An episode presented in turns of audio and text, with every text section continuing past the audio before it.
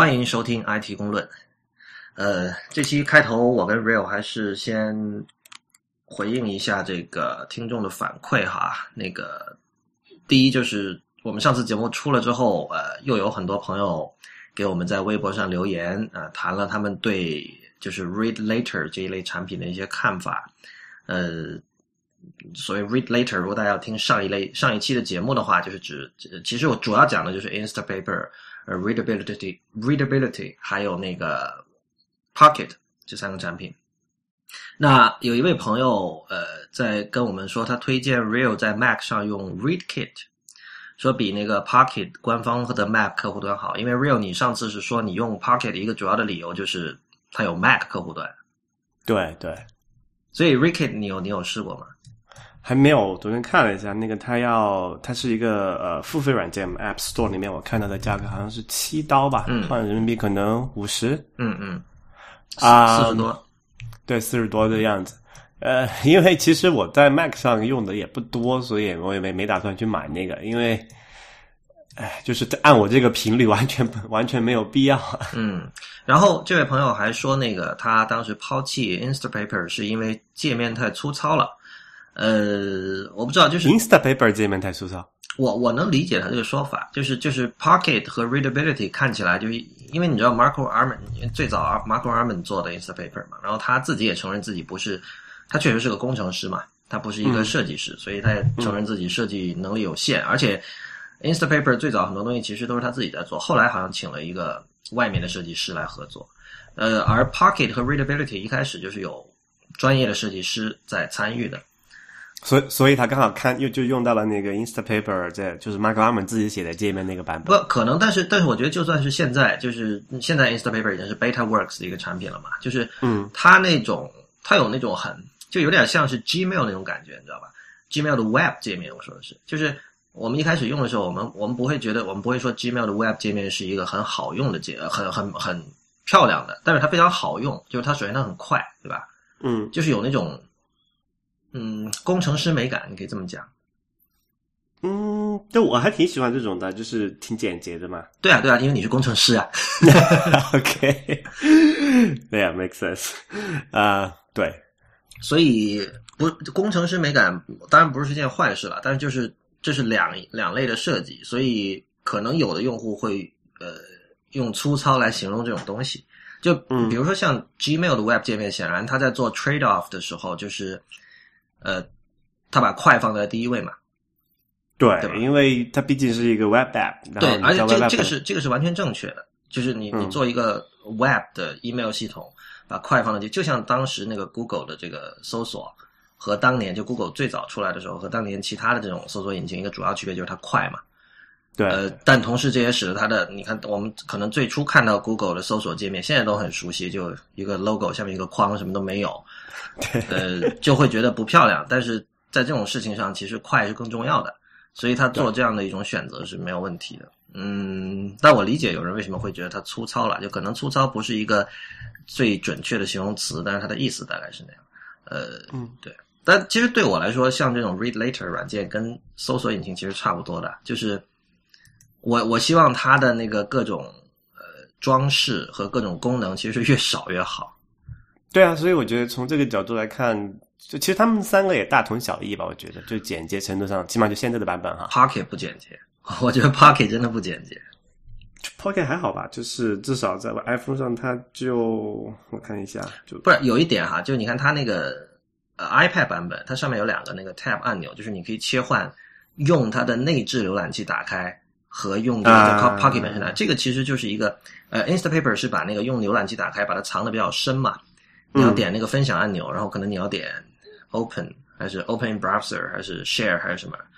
但但是那个 Pocket 把这个就做成了一个 Toggle Switch，就是一个两个切换的按钮左右。那那其实这对我来说是一个复杂，因为因为就是说我我用这种软件就是为了离线看的，我其实很少需要我要去点看它的原来的那个 Web 界面。对，就是它在 iPhone 上好像还比较不好，就是你是需要往上，就是往下拉，它才会出来的一个头部，就是你默认打开一个文章是不会有的。嗯，但 iPad 我现在用的也比较少，所以 没太留意这个事情。是。好，那我们因为上期还有提到一个，就上期一个主要的论题是，呃，一篇叫做《Silicon Valley's Youth Problem》的文章，它是这大概两周前发在《纽约时报》杂志上的。呃，Real，我发现我们聊了之后，这倒不是说我们聊导致这个，但是反正最近就是这篇文章引起了相当多的反响。呃，首先美国的媒体这几周吧，应该有说是有一个黑硅谷的这么的一个倾向。就是那个 ageism 对吧？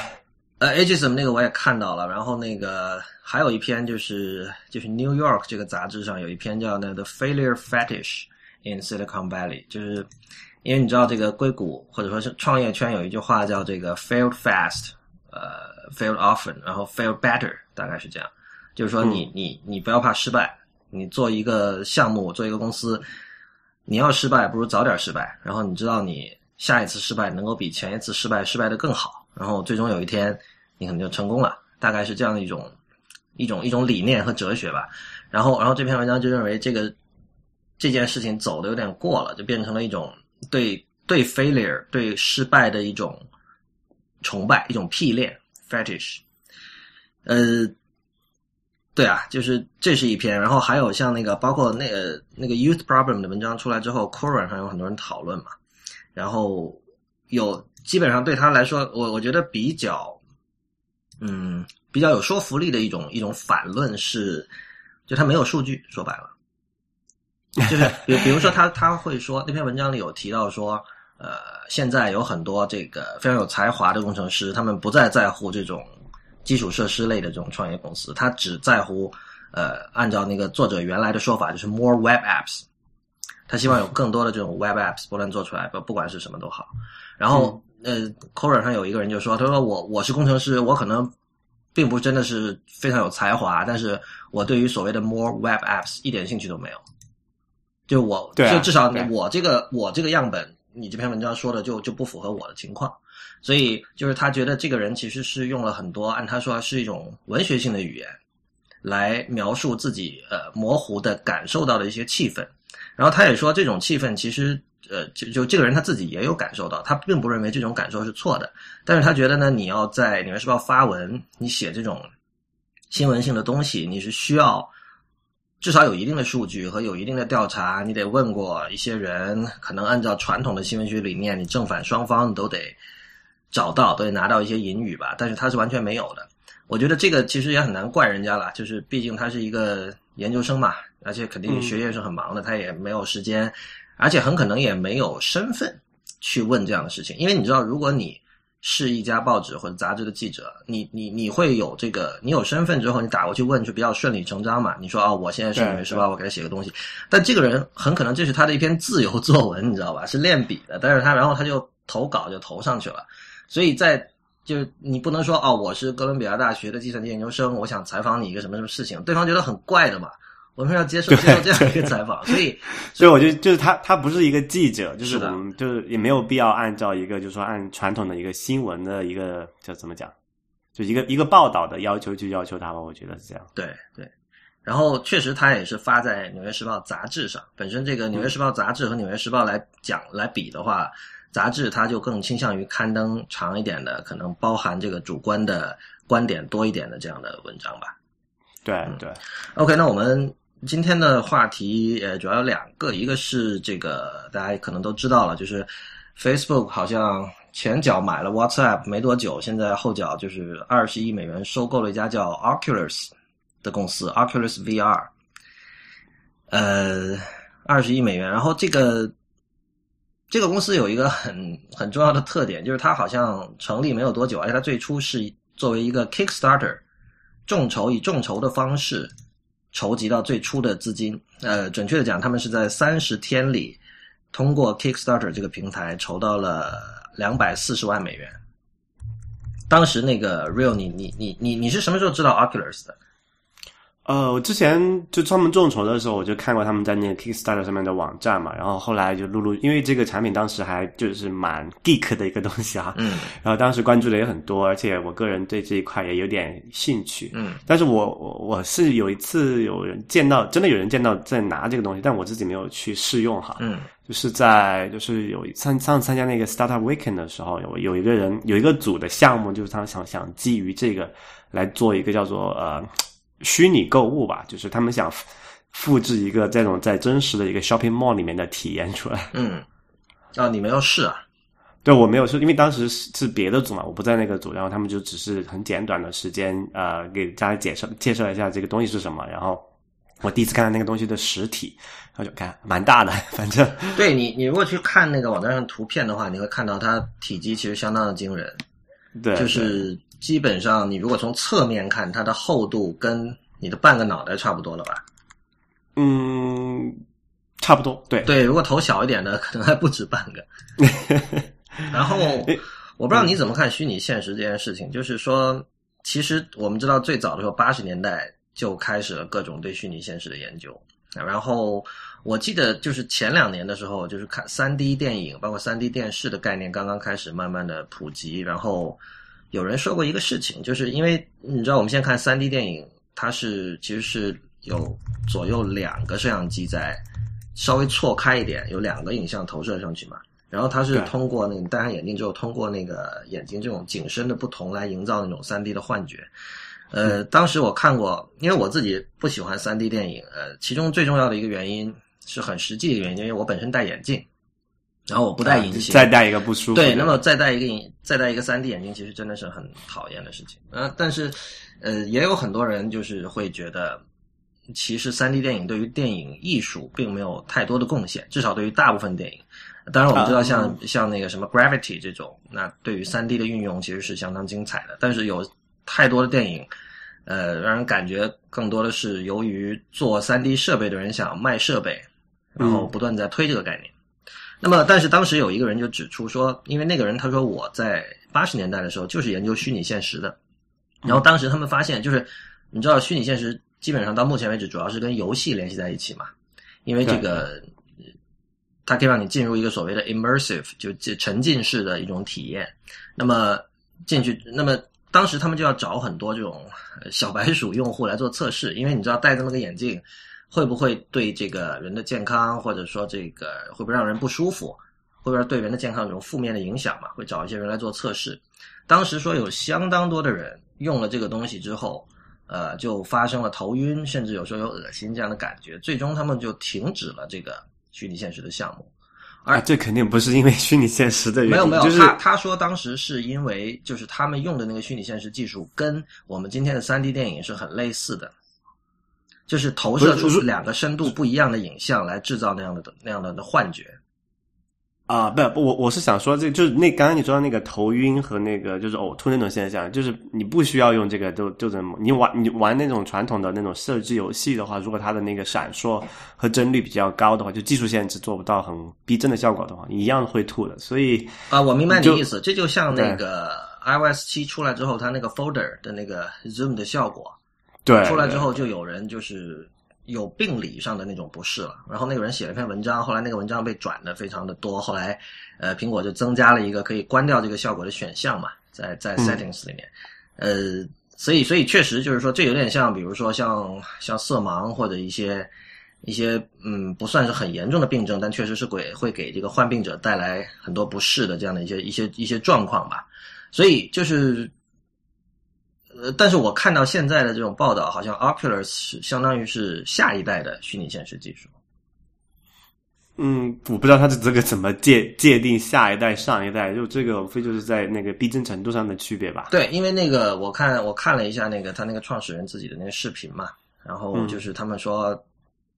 非常非常的真实什么的，然后我我看了其中一个实例，因为我也没有那个眼镜，但是有人做了一个。就是有一个爱好者，因为你现在他那个 Oculus 那个眼镜是这样的，就是它当然有一个我们刚才说那个很大很厚的眼镜可以买，呃，是三百多美元吧一共，但它同时它有一个 Developer Kit，就类似像 SDK，就是给开发者用的，就是你可以基于这个眼镜的一些功能，开发一些相对的一些应用和软件。然后有一个人就拿那个 Unity 还是什么，就反正用这个建模技术造了一个以前那个美剧《Seinfeld》里面的那个房间。嗯，就如果大家没有看过《Seinfeld》，可能很多人看过《Friends》，其实是类似的东西，就是说它就是那种典型的美式的那种大公寓嘛，就是一个很大的一个公共空间，有个沙发什么的。然后，呃，他就把那个房间就构造出来了，然后你戴着那个眼镜。你去下他那套那个做的那套图，然后你就可以在里面，好像你人真的在里面走一样。但是看那个视频，其实并没有觉得有太震撼。但是，但是因为你知道，他那个只是一个个人练手的东西哈，就本身他那个也并没有说做的太精美，也比比如说各种什么沙发的质感啊，也也没有去做，基本上就是一个纯色的一个一个光亮的一个东西，对。那个我我其实我我看到这个消息，我第一个想到的是件事是那个什么事儿？是那个《Big Bang Theory》里面有一个 有一段引语。那 Real，你看不看那个节目的？呃，我看，但是最近几一讲那几集没有看，就之前最开始的几集看。对他就是呃，在第四季的第二十集里，当时有一个场景是 Leonard 和 Sheldon 在那玩那个任天堂的，应该是 We 吧。然后他们就用了那个有一个那个射箭的一个，你知道任天 We 有很多配套的那种控制器嘛，比如说开车的什么，他们用的是一个射箭，那个控制器就做成一个弓的样子，然后是虚拟的，然后当然没有箭了，它只有弓，但是你在弓上你用手一拉，噗，你就可以去射那个箭。然后肖等玩的非常认真，然后到了这个 Leonard 的时候呢，他拿上那个弓就一开始就想拉弓想射，然后那个肖等说你在干嘛？然后说我在射箭啊，他说你箭从哪儿来的？然后那个我他说我没有看你我没有看到你从你背后的那个装箭的那个筐里把箭抽出来，你怎么会有剑呢？你知道肖 n 很很很很较真嘛，就是，然后然后然后 Leonard 觉得这太蠢了，他说他不准备这么干。然后这个时候，呃，肖顿说一句在我看来是非常经典的话。Leonard, the people at Nintendo can only go so far in helping us recreate an actual athletic experience. We have to do our part too. 他说：“任天堂的人，嗯，呃，帮我们重建这样一个这种运动的这种虚拟现实的这种体验，他只能帮到这里了。就是有一些事情我们必须自己做。我我我很喜欢这句话，就是我觉得，就我很同意这句话，就就是说，你我们仔细想一下，其实所有的媒介。”都已经是虚拟现实了，就是你看电影是虚拟现实，对吧？对，你是想进入一个境界，你听音乐是你，你其实上网也是的。你你比如说，你想想象一下最早上网的感觉，你你坐在不管哪里，中国的某个城市里，然后你跟千里之外的人在交流一些非常小众的兴趣爱好，不管是编程也好，还是这个实验艺术，还是什么都好，这其实是很虚拟现实的体验。你再往前说，其实看小说是不是虚拟现实一样的呀？我不记，我在在你脑子里面构建一个世界吗？对，其实就是我觉得所有的这种所有的艺术吧，它都是为了让你可以进到一个进到一个境界里面。那么，当比如说我们现在谈游戏的时候，经常谈所谓的 immersive，对吧？呃，包括谈设计的时候，有的时候你你看到我们那个在这个 app 的设计上，我们会说。呃，无边框设计是为了营造一种 immersive 这种沉浸式的体验。这个其实是在这个苹果自己的那个人机界面则例，就是那个 Human Interface Guidelines 里面他们有提到的，就是说，呃，他希望大部分时候你们用标准的 UI 界面那些元素，比如说按钮啊、操作。但是他说，如果你是做游戏的，你可以设计一套自己的这种呃定制化的这种界面，因为那种界面可能更方便用户进入一个。沉浸式的这种体验，所以所以 immersive 沉浸式其实这个这个事情是一个共通的。我觉得所有的这种创作，呃，和所有的这种艺术，它都是为了让受众，不管是读者还是听众还是观众，进入到一个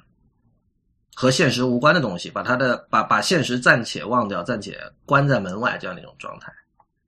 然后，在我看来，其实这个是他的乐趣，就是。呃，Sheldon 说的那句 “We have to do our part too”，我觉得非常的重要。就是 你如果你自己不付出努力，而只是靠这个作者，就是创作者他提供给你的那个东西，其实你的这种爽度会降低的。对，呃，不过不过那句话也也有点小 bug 哈，就是说，嗯，他那个假设是说你玩那个 Wii 那种游戏，你是自己是不会运动到的嘛？嗯，呃，但我我我不知道你有没有玩过 Wii 哈，因为我之前有有我有一段时间很迷那个 Wii 上面那个高尔夫球那个游戏啊，对，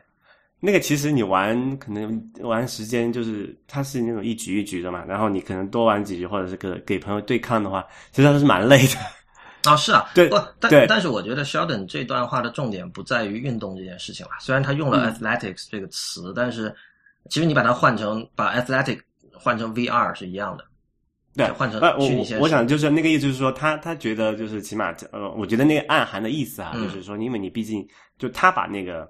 虚拟的现实和真实还是分得很分得很清楚的。你说 Sheldon，对对，我我觉得就是说，呃，可能吧。那我我觉得就是说，他是需要通过一种呃自我暗示，他认为就是完整的虚拟现实的体验必须通过自我暗示才能够实现。就是他那个从一个不存在的一个框里抽出剑，这是一种自我暗示，就表示我真的在射箭。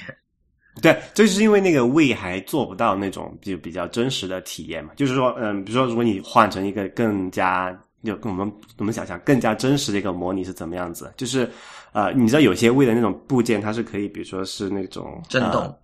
对你，你是需要物理去挥动它的。嗯当然，你可以，当然，比如说你说，就就就拿高尔夫球那个东西来举例子啊，它是用那个把手，然后你这样就真好像真的你在挥舞一个那个高尔夫球球杆的样子去挥舞它，然后它就能打出去嘛，对吧？是，对，当然没错，因为那个那个东西比较笨嘛，它不能区分你是横着打、竖着打、从从上往下打还是怎么样，对吧？嗯就就不能很精确的告诉你这种区别。嗯但是如果你讲假以时这个技术能够足够，就比如它里面的那个叫做那个叫陀螺仪的精度，能够足够判断它那个东西的实际的走向，从而判断你的挥杆是否正确呢？对，这就这种这种这种区别其实就就不是那么，就那个界限就不是那么清楚了。这事儿其实说到底还是跟呃像我们以前讨论像推荐算法这类的问题一样啊，就是说嗯是技术在对现实的追赶这这这条路上的一个，就看它跑到一个什么样的状态了。因为你如果真的要较真的说和现实差距有多大，那站在现实那一边的人永远可以找出很多差距。比如说他要他要抬杠的话，他可以说我们打的高尔夫球，我们是一种商务社交啊，或者说是一种放松啊，这些东西你你用这个虚拟现实是呈现不出来的，对吧？呃，你没有草香，对，不是这话其实是没错的。就其实你你如果去打过呃打了一次真的，然后你再回来拿你你你用 We 或者用不管什么未来十五年会出现的东西也好，肯定是有区别的。但是我觉得可能很重要的一点就是说，这种技术本来不应该以追赶现实为目标吧。对对，就是说我我们看到，比如说我们，你像我自己玩过的游戏里，最有进入式感觉的是《塞尔达的传说》。我玩的是那个，因为我我不是从红白机年代我没有玩过当年那个版本的，因为我们知道《塞尔达传说》在每一代的任天堂游戏机上都会有一个新版本嘛。我玩的是无 e 上面的一个版本，叫叫 Twilight 什么我忘了，因为我我不是深度的游戏迷，但是反正当时我玩那个觉得就非常的震撼。呃我相信所有的人玩过 RPG 的都会有这种感觉啦，就是废寝忘食嘛，说白了，呃，那那那个那种进入感，是因为你自己对那个就是游戏很投入，对吧？不是因为它的这个它的它的表现形式让你觉得很进入式。我觉得不，我是这样的，因为每个人玩游戏不一样。比如说，我相信嗯很多玩《星际争霸》这种的，他也会很有进入感，但那种进入感可能是一种是一种运动式，是一种对抗式的。就是说，嗯我在跟另，比如说我们有一个队，然后我们我和我的队友在跟另外一个团队在进行对抗。其实这个嗯本质上跟你踢足球，我觉得没有什么区别。这种对抗是一种乐趣，而且你跟你的队友之间的合作本身，这个也是很有快感的嘛。如果合作的好的话，但是像 RPG，我个人的玩法就是我我很看重故事，就对我来说，嗯那是一个小说，或者是那是一个那是一个叙事。对我我我我刚刚问的一点就是想说，就是你玩那个游戏，就是 RPG 那种游戏的这个进入感，可能是不是更多是跟跟小说，就阅读一本小说的那种投入是类似的？有，因为那个我我会很仔细的看那些屏幕上的文字的提示的故事情节。我知道很多人是就很烦看那个东西，啪噼里啪啦不断按右键，不是右键啊，就是 next next next next 一段一就跳过去。但我觉得读那个是很有趣的，而且你你你设想一下，就是有的小说，比如说以这个第一人称叙述的小说，其实你嗯读着读着就是很容易把自己带入嘛。主角对啊，对啊，但是在这种从这种意义上说，其实游戏能够做到很多小说做不到的事情的。就是你你你在玩像《塞尔达的传说》这样的游戏的时候，你真的是处在一个你就是主角。事实上，这嗯个是游戏的这个整个的设定就是这样的。对我，我刚才就想想想说明白这个意思，就是我觉得可以分两种形式的，就是进入吧，虽然效果是一样的啊，最终就是说，就就某某一个游戏来讲，它的那个故事情节很好，嗯，它的那个呃逻辑很那个复杂，然后让你觉得，哎呀，你就是那种主角代入那种感觉就蛮好的。然后另外一种进入感，我觉得是更多是像那种就是 Oculus VR 这种技术来做的，就是它让你营造出一个身临其境的，比如说视觉的效果，嗯。然后就你可能你可能对那个技术，你觉得你可能对那个故事情节，或者说那个或者根本就没有故事情节。比如说你玩一个这个呃，就是你或者你玩 CS，就是那种射第一人称视角的射击类的游戏嘛。嗯，对，就是你那种时候你你可以不需要你的那个叫什么呃带入任何的故事情节，你可能都不明白他在讲什么故事，但是你戴上这个虚这这个虚拟现实的一个眼镜，然后你看到的这个世界就是跟那个游戏里面的世界是一样，就是从这个视觉的体验上来让你进入，我觉得是还是有点区别的。当然说，如果要做到最好，这必然是就是两者的统一嘛，就是故事情节很吸引人，让你就是你自己有那种代入感，就是对那个角色的代入感，然后这个。这个视觉体验上，或者说听觉体验上，也有很强的那种真实性。那这两个如果做到一起的话，那就是那个虚那个虚拟现实做的比较极致的地方。对，我觉得让人进入、让人投入有很多方法，而且很可能这些方法，嗯，就呃让它更像真实。我觉得可能永远不是一个最好的方法。就是你刚才说的第一人称的射击游戏，哈，嗯我觉得那种进确实那个进入感很强，但那种进入感主要是来源于那种竞技的快感，还有那种紧张的那种你要随时判断。呃，随时做出决定的那种快感，但是你实际看它实际呃屏幕上显示出来的东西，跟真实哪有一分相似啊？你知道早期的时候，这个图呃各种计算设备的图像显示能力很差嘛，所以比如一个人的肌肉都是方形的，是是一个是一个对，甚至圆 一坨一坨的。对啊，连连圆柱体都不是。那么这种东西显然是很难看的，而且就是也不像，跟也不具备这种跟真实的这种相似度嘛。但是尽管如此，大家仍然还是很很沉浸其中，完全完全就这没完全没有问题。所以我觉得很多时候其实是就是脑补是很重要的吧，甚至说呃不只是很重要，是不是？在我个人看来，脑补的成分越强，越容易进入。就是我觉得对，我觉得他给，就是刚才我们讲的那种第一种形式的进入嘛，就是你需要自己去想象的东西越多，嗯你可能需要完完成的那个动作越多。不过刚才讲到那个，就是它就是技术的原因导致它对这个现实的还原不是很真实嘛。嗯啊、当然这个当然那个早期确实因为有这个计算能力的这个限制，对啊、确实是一个很大的问题。因为我印象最深刻的时候，你玩过第一代的古墓丽影吗？呃没有，我第第几代都没玩过。OK，第一代古墓丽影它就是一个在我看大概是在九十年代末吧，可能九八或者两千年开始的时候，就是它是一个。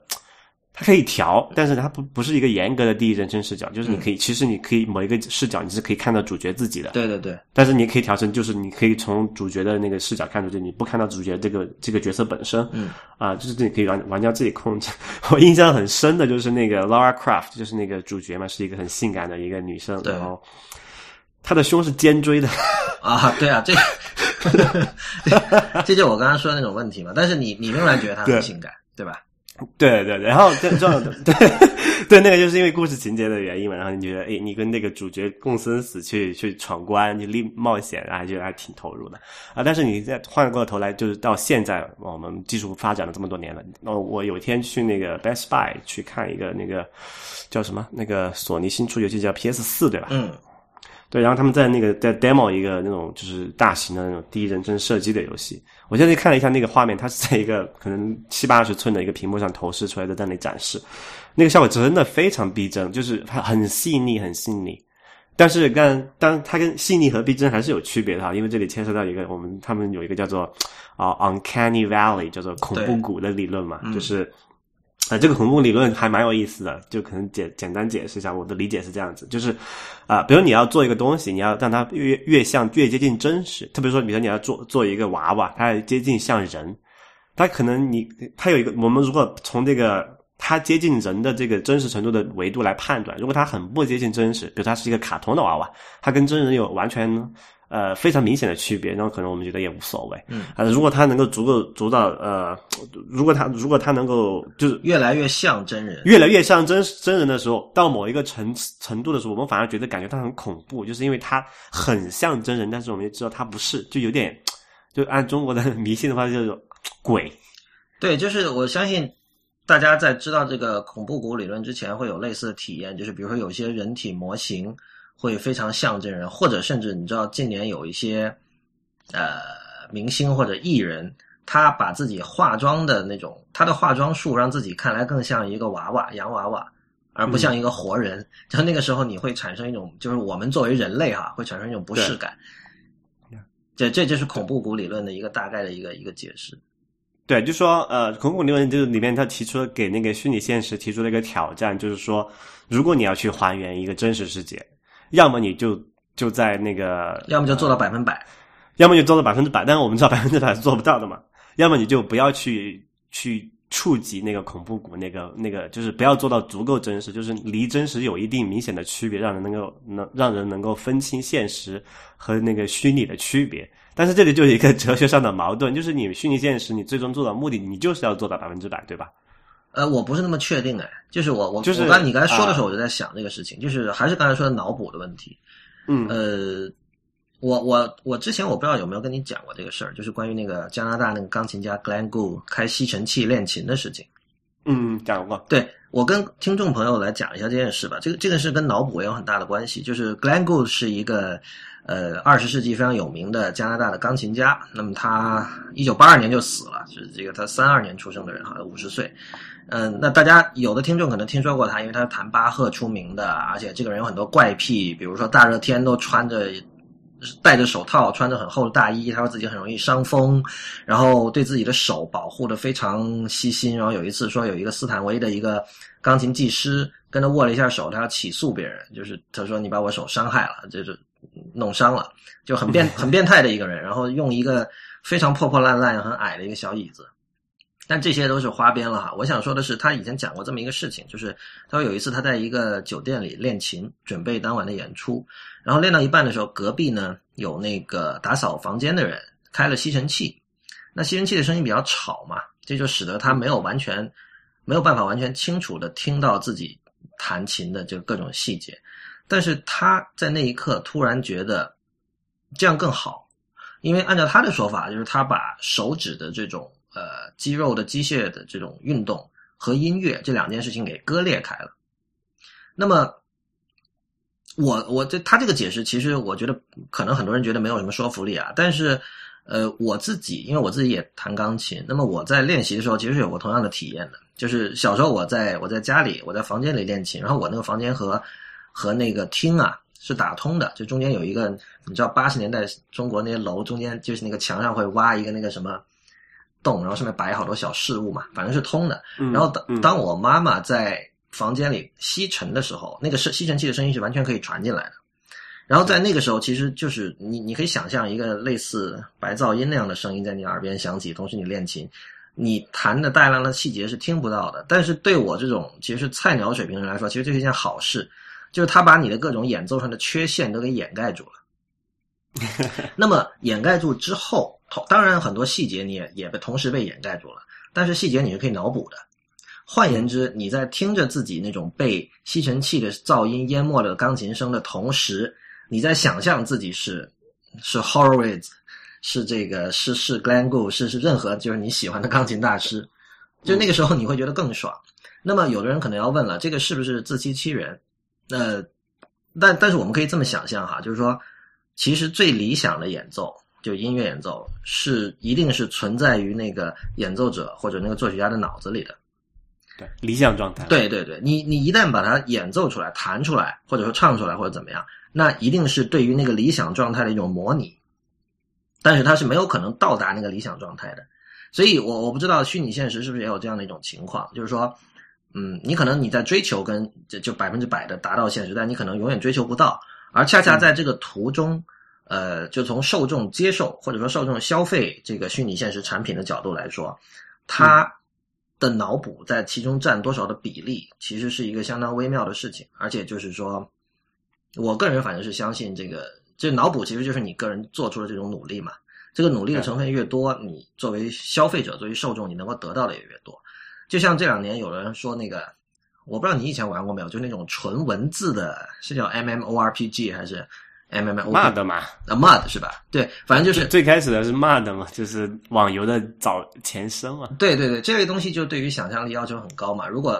同 样又要说到那个，那就是看一个，我就把它叫互动武侠小说。啊，对对对对，就是那个意思。如果大家有看《Big Bang Theory》里面有类似的哈，就是他们嗯有一堆纸牌一样的东西，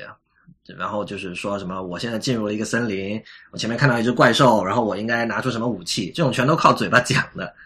啊，对，那个就是那个是在呃叫什么呃，就是那个 MUD 的真实世界物理版本。嗯嗯嗯，就我第一次玩 MUD 的时候，还是在可能九十年代末那个时候，就是有有有那种就不叫网吧吧，就是游戏电脑游戏厅这种概念。嗯，然后他们自己会架一个那种 MUD 服务器，然后一堆人在那里玩，然后就是 你看它是一个那种跟那种我不知道大家有玩 BBS 啊那种界面啊，就是类似于那种界面的 东西。然后上面你要去说，哎，他你要去按一个方向键控制你的位置，然后你说，哎，你进入哪个房间，这个房间有什么谁谁谁，有对人拿着一个什么东西，然后你要要不你要可以，他会给你一些选项嘛，其实就是这个很嗨的呀，我觉得这个很嗨的，真的。对，很嗨，就是就我们就是我有讲那个互动武侠小说嘛，就是你真的是在一个读小说的感觉，但是你是可以跟他互动的，而且那个小说是在就是真实发生的嘛。对，这个这个这个真的很有意思。你知道有很多那种尝试这个网络文学写作的人，他 对其实早年他都会说，说我我现在是写个小说，然后我号召大家一起写，比如我开放式结局，我写到一半，我有三种结局的可能，然后我号召一堆人你自己选择。但我觉得他最终出来的效果还真不如 Mud，对，就是因为当时很，就是因为好多人玩的。对啊，对啊，不是，就是因为他一开始说了，我就是写小说，首先大家就不参与了，觉得我靠，我怎么会写小说啊？但你说是 mud，你说玩游戏，大家都来了，你，然后然后就是说，你可能出于传，如果你作为站在那个你的立场是传统文学，哪怕是你是持这种比较进步观点的一个传统文学创作者，你可能会觉得哇，我要把一个 mud 的那些聊天对话整理成一个一本小说，是吧？结构改一改，嗯无论是出个电子版还是出个纸版，应该会很酷。但我觉得不会很酷，就这种东西就是完全就不酷。你一旦把它整理成型了，把它固化成一个一个一个实体、一个有形的东西，一个呃一个静态的东西，其实就没意思了。就是你你要体验这种所谓的按你说的叫什么多人武侠小说，互动啊，互动武侠小小说，就是很多人很着迷于互动，但我觉得互动的核心在于它是实时的，就是你必须实时参与进去。你而且它是一个多多用户多玩家的。对对对，你你不能等到事后说，当然你你如果你是嗯开博物馆的，你说啊、我我保存最近这三十年人类文明的这一部分，那可以，你你事后来做做 archive 做归档的工作，这没有问题。但是如果你是说你真的想体验这种互动感，你必须实时的参与进去。对对，而且我觉得这 MUD 的最最最迷人的地方就是它那个 M 嘛，就是 multi，就全称是 multi multi user dungeon 嘛哈，啊。然后就是那个就是多用户 dungeon，我不知道这个怎么翻成当中文。是地下地下室、地下城什么的。但是中国没有这个概念，就多人武侠吧，就对。对我觉得武侠可能跟中文可能这个比较对应。嗯，对，就是它的那个就是很很有意思，而且就是你可以，如果观众有些没有玩过的话，可以找可以找网上有看还有没有地方在啊、有地方可以玩这个，但没有的话，你可以想象成就是你看那种网那种网游，但是没有图形界面的，就是只有文字界面的，嗯，非常不一样的感觉。是，这其实这是一定程度的抽象了。所以，所以对啊就所以我觉得并不是说程序员对文学没兴趣的，只不过他可能是对另外一种文学有兴趣，就是就是如果你把文学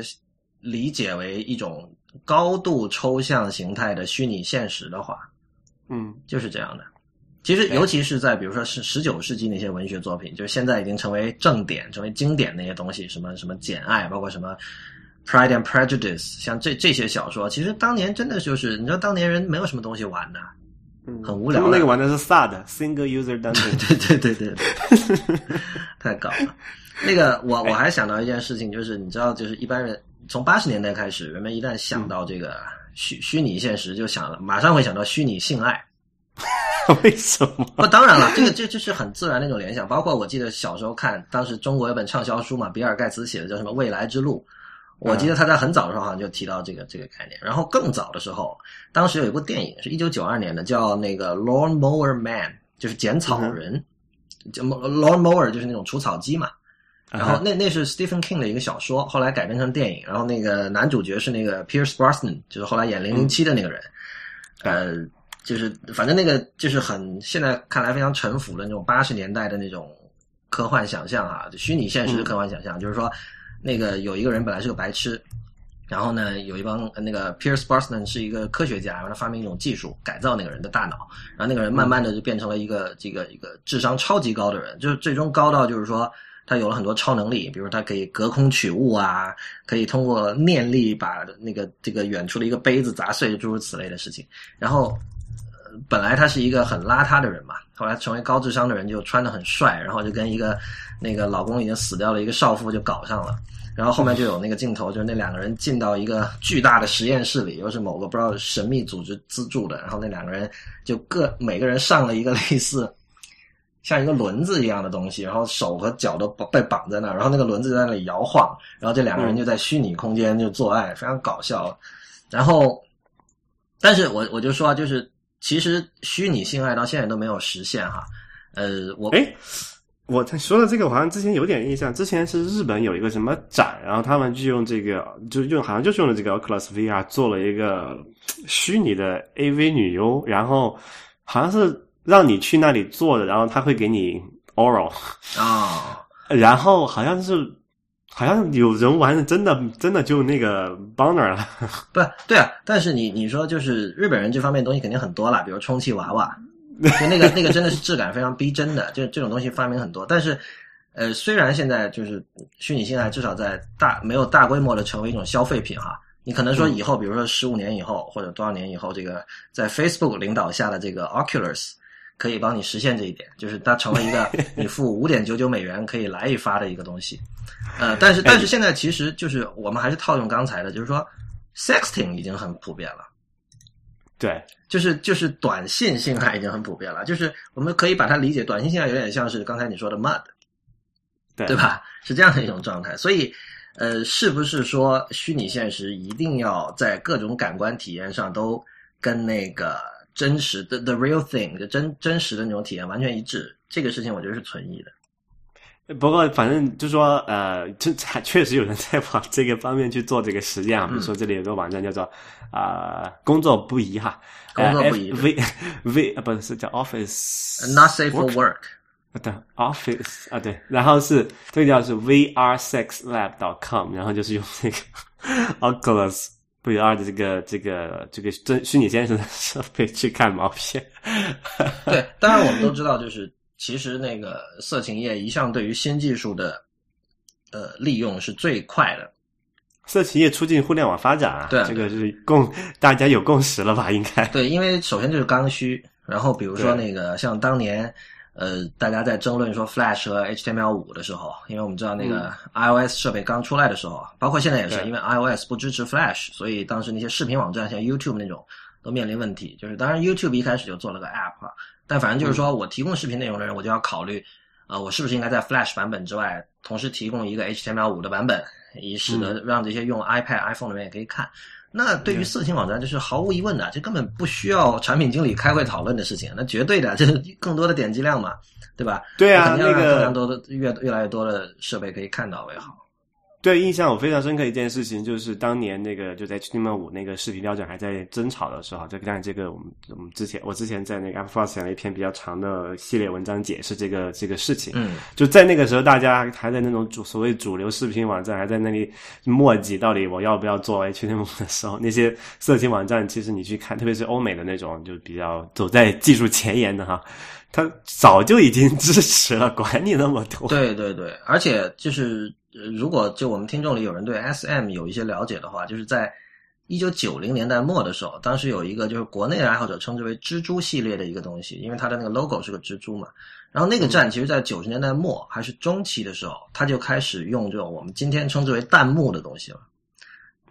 当然，它没有今天技术那么成熟哈，但就是说，它是一个实时的 SM 表演，然后用视频进行直播，然后有个聊天室。然后那些观众可以在这个聊天室里讨论。我举这些例子就是为了说明，就是色情网站和色情业往往对新技术的这种利用是非常前卫的。就所以，我毫不怀疑这个，就是如果真的有这个虚拟现实，应该是色情网站功劳应该会功不可没。到时候，嗯，对我我可能有的听众很不满意哈，就我们讲了这么多，其实没怎么讲这个 Facebook 收购的战略意义。但我其实这个也不是我们我我们我们这个节目其实一直不是说太关注就是行业整合啊或者商业上的一些一些一些分析。对我们我们不是我们不是分析师。呃，但是就是一般来说，我看到的想法就是说，他们是很多人认为虚拟现实会是下一个界面，或者说人类的这种 computing，就人类和计算机的这种关系的一种革新吧。所以就是说，比如说苹果有 iOS，然后这个 Google 有 Android，有他自己那一套生态系统，然后 Facebook 现在其实是什么都没有的。对，就我们看到之前他想他想他是想做 Facebook Home，就是他想掌控。所有的 Android 设备的这个入口，但其实就失败了嘛，这事儿就没有做成嘛，对吧？Facebook 是不是在试图通过这种收购来让自己在下一场的这种人机界面的革新里不要落败？对我，我看到他这个消息，我也觉得挺吃惊的。就是我没有目前嘛，就我不是那个 Zuckerberg，我想不到他买他的理由是什么。我有一点哈，就是因为如假设刚才的我们设想那种情境是对的，就是他。先有了这种技术，那么这是为对未来的一个押宝吧，把这个把钱先压在这里。那么我们可以想一下，就是呃，苹果在 iPhone 没出来的时候，大概零零四零五年吧，当时它收购了很，应该肯定也有收购很多公司，但其中有一家叫 FingerWorks。嗯哼，那么那 FingerWorks 是一个就是也是两个大学里的这种教授做出来的，然后他当时就是他是因为那个。那个那个人是因为读这个计算机博士读到那个腕管综合症非常严重，已经没有办法打字了，你知道吧？所以呢，他他就开发了一个这种全触屏的一个界面。然后我有朋友在那个，因为他当时在那个学校里读嘛，然后他看过那个界面，就是那个人是把自己的那个当时应该还叫 PowerBook 吧？嗯，对，整个的那个原来的界面整个都连根拔起了，然后他自己把整个那个界面改装成一整块触屏。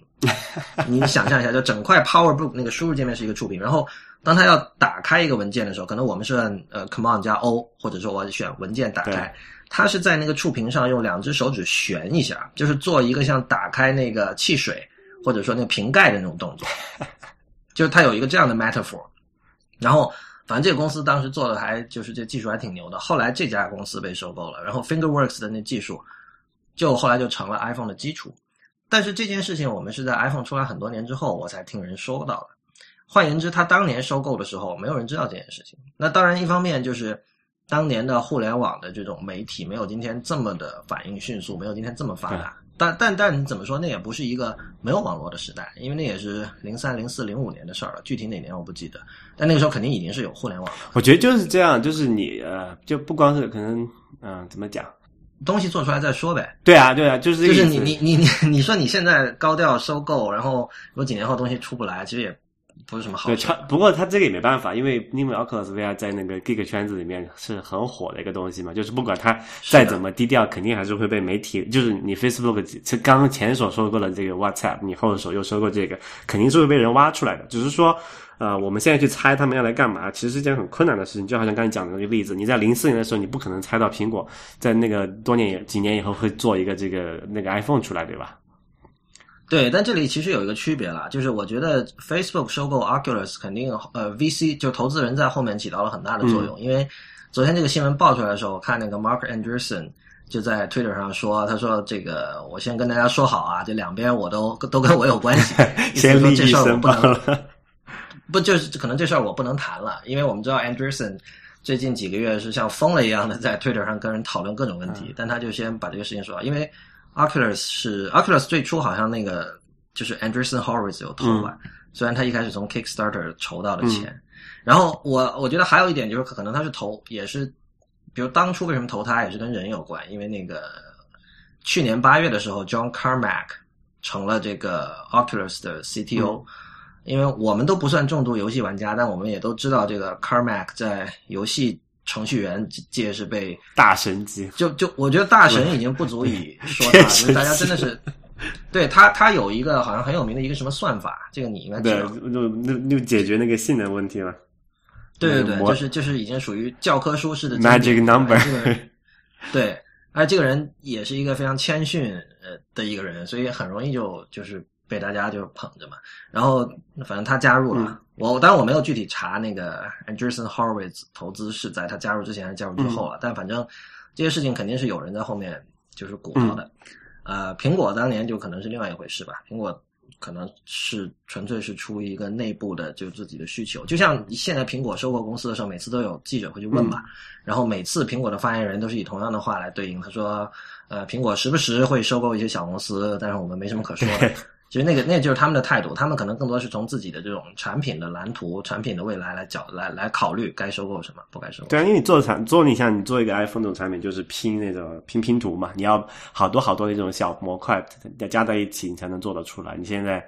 他就是买了其中的一个一个模块了，就等于可以这么想。对，反正总之我我对于虚拟现实是一直是非常有兴趣的，但是。我的兴趣可能不在于那种一定要戴一个很古怪的眼镜的那种虚拟现实，而是我认为就是所有的媒介都是虚拟现实。比如说我们做播客也是种虚拟现实，你可能并不认识我和 Real，但是就是按我一个朋友的说法，听广播它的意义是在于每天有人陪着你的那种感觉。那这难道不是虚拟现实吗？我觉得这个绝对是。而且播客虚拟现实很简单，闭上眼睛就可以，闭上眼睛听就可以。对对对。对对，闭闭眼关灯是很多时候的进入式体验，都是很重要的两个先决条件。不过我我自己对这个就虚拟现实那些，就是就因为我毕竟我也不是一个玩呃玩重度玩家哈，然后我看电影那些虚拟的代入感，我觉得也对我来说不是很重要。但有一点在务实的角度来讲，我觉得蛮重要的一件事情，就是我希望有一个无限大的屏幕。嗯啊，然后你知道，比如我现在我现在在我们在录这个播客，然后我坐在我电脑前，我有一个笔记本电脑，好像是一个十五寸的屏幕，然后我有一个外接的二十多寸的一个屏幕，但是它毕竟就这么那么小，然后你看一下我，其实我视野之内的很多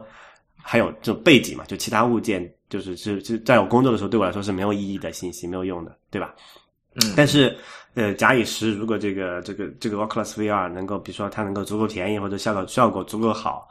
啊，然后我能够戴上那个眼镜，我整个眼前都是屏幕，这样的话我就不需要说，哎呀，我要再买三个屏幕并排，因为你知道有些人他为了那个提升工作效率，他会买三到四块屏幕，然后这样把那个自己围起来。但但是我说老实话，我你觉得无限大的屏幕难道不会是一种干扰吗？就你能看到的信息太多了。不不会啊，就是不会啊，就是这我不知道，我问你这样，因为我我写程序嘛，有时候会需要这种工作，就是你可能要有一个编辑框，在你写当前的代码，你要有一个什么呃，这个这个呃，这就是看那个文档，然后你一个输出的结果，还有编译的过程。我懂你的意思，就是多屏屏幕空间大的好处是你不用去切换程序，你靠你的脖子来切换程序。对对，就是其实就就是其实就是无限空间无限大的好处，就是可以让你很自自然的，就是你可以切换你的视角，就是视点。因为你知道你在那个一个，比如你可能有一些人只用一个小小屏幕的笔记本，他多然后工作的时候比较困难的一个点就是你，比如你要经常在多个窗口之间切来切去，你才能完成那个工作嘛。但是当然多屏的好处就是你可以不用切，你就扭扭个头或者眼珠稍微斜一点是吧，就可以看到那个东西。但是对于我来说还是不够大。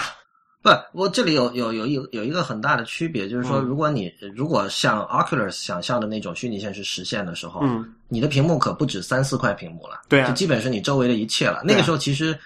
就已经没有屏幕这个概念了。对啊那么像你刚才说的哈，你哪怕是你用三块屏幕，嗯，它仍然是有边界的。对。而有边界对于你工作是件好事，因为你知道你只要在这个边界里看东西。呃但是如果完全没有屏幕这个概念之后，你你可看的东西就变成了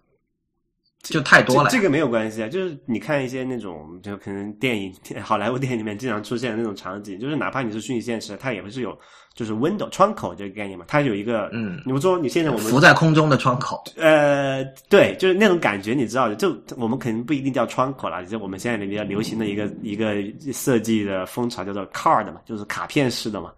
是，就说你可能你当时候看到不再是一个一个窗格，而是你那些需要的信息，它可以是一个以卡片式的东西，就是悬浮在你的眼前，然后你可以通过这个扭头，你可能去，可以你可以随时看到你周围很多同时打开的那种卡片嘛，这样对工作效率确是确实是有很大帮助。因为我之前有有试过那种三屏或者是这种多屏工作的时候嘛，啊，有边框不是好事。嗯，因为边框它为什么呢？因为边框局限了，就举随便举个例子，你很多有些窗口它不是一样大的，对吧？就是你可能对编辑器的窗口你要大一点，然后可能文档的窗口你也需要大一点，但是输出结构窗口你可能不需要那么多，然后有一个什么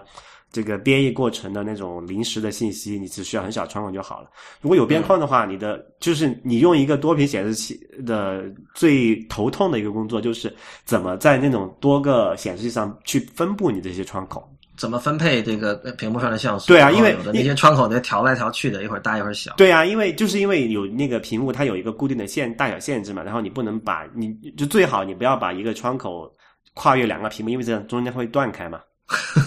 对吧？好吧，所以如果你你是用一个虚拟现实的方式来做，你整个眼前都是一块，就嗯你可以想象就是一块连续的显示器的话，那就不存在这个问题了，你想怎么布置就怎么布置。就在你想象的这个未来，其实是更多回复了实体世界的工作方法。就是如果你想象一下一个在没有电脑时代的一个建筑师是怎么工作的，对，一张超大的图纸，对吧？对，很大的工作台对上面有图纸，然后各种书，嗯然后各种这个这个这个纸搭出来的这种 prototype 原型，是吧？对对对所以他可能要经常扭脖子，经常扭腰，对经常走来走去，可能是这样一种状态。对至少这是对对健康更好的对啊，而且你就作方式吧。你就真的可以站着工作，你可以在那个虚拟的空间里面运动嘛，对吧？嗯你不用真的像我们之前上一期讲的，你真的要 一一整天在那里坐着。你可以想，就是我们现你知道现在有很多人做那买那种叫做 standing desk，就是站着是我知道，站着工作的工作台嘛。但是因为站工作台就是要它的高度要可调嘛，然后如果你手动调显然太麻烦了，对吧？而且很重，如果上面有东西的话，那现在有很多人用那种就是有一个电动的，你可以按钮上下这样调一下，但还是很麻烦。如果你戴上虚拟这个眼 虚拟现实这个眼镜哈，你跟那你站起来还你就是站起来，你坐下来还是坐下，你的整个世界并没有改变。嗯，所以我觉得这个未来对我来说，对我个人来讲还是蛮有吸引力的。是的。